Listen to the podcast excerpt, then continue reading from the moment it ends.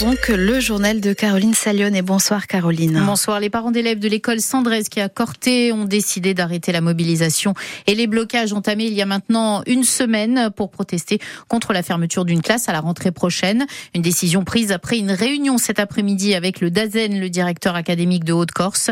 Une satisfaction en demi-teinte toutefois.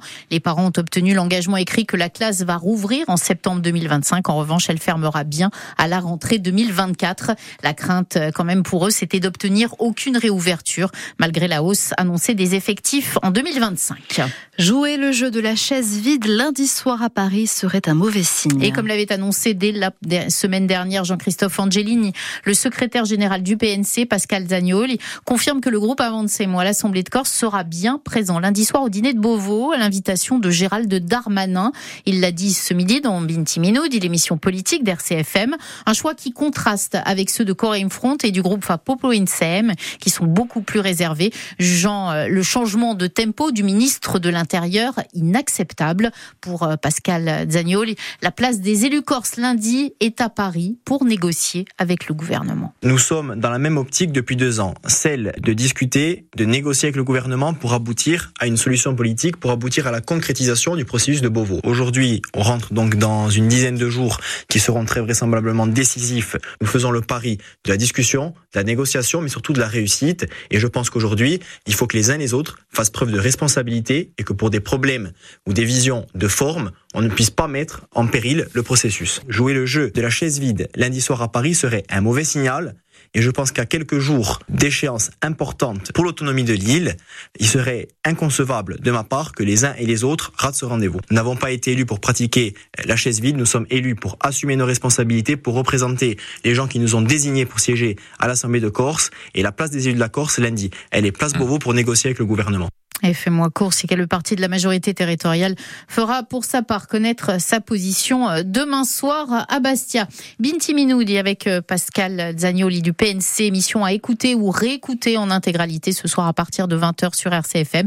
Et puis à retrouver également, euh, bien sûr, sur Bleu, RCFM et nos réseaux sociaux.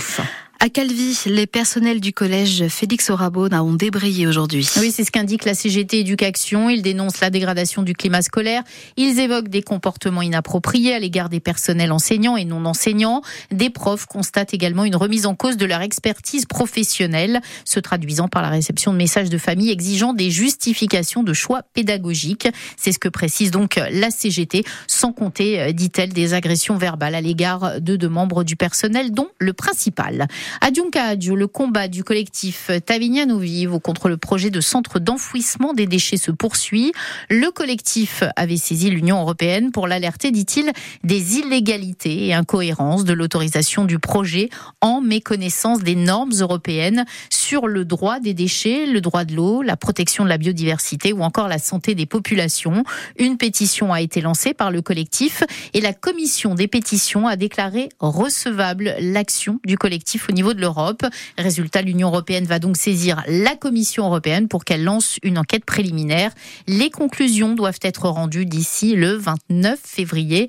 Et Marie-Dominique Loy, membre du collectif Tadignano attend que l'Europe fasse bouger les lignes. Le Parlement ne peut pas donner de directive euh, précise, simplement il peut faire pression euh, pour dire qu'il faut que le gouvernement français et l'État français se, se conforment à la législation européenne, qui est complètement bafouée par le projet. Du côté de l'État français, bon, du moins au niveau local, je pense qu'ils ont bien compris le, les enjeux. Le problème, c'est qu'on n'est jamais euh, à l'abri d'un revirement de l'État au niveau justement national, qui considère que si, si tout d'un coup euh, ils estiment qu'il faut un centre d'enfouissement à tout prix, quels que soient les quels que soient les dangers, bon ben ils, émettent, euh, ils fassent quelques pressions sur euh, sur les représentants de l'État ici au niveau local, quoi. Donc ce que ce qu'on espère par par cette euh, en ayant saisi le Parlement européen et la Commission européenne, c'est que effectivement on se mette à l'abri de revirements de dernière minute, euh, de circonstances sur le sur la position de l'État.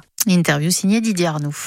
Et Ajaccio, l'opposition municipale nationaliste veut que le, la mairie régule les meublés de tourisme. Les élus de Paayach ou Ayach ou Patouti ont tenu euh, aujourd'hui une conférence de presse pour alerter en fait sur une situation qu'ils jugent catastrophique puisqu'un Ajaccien dépense 55% de son budget dans le loyer à cause de la pression des meublés de tourisme qui pèsent, disent-ils, à hauteur de 8% dans le parc immobilier. L'opposition a donc demandé la tenue d'un débat qui aura lieu jeudi lors du conseil municipal à la mairie d'Ajaccio.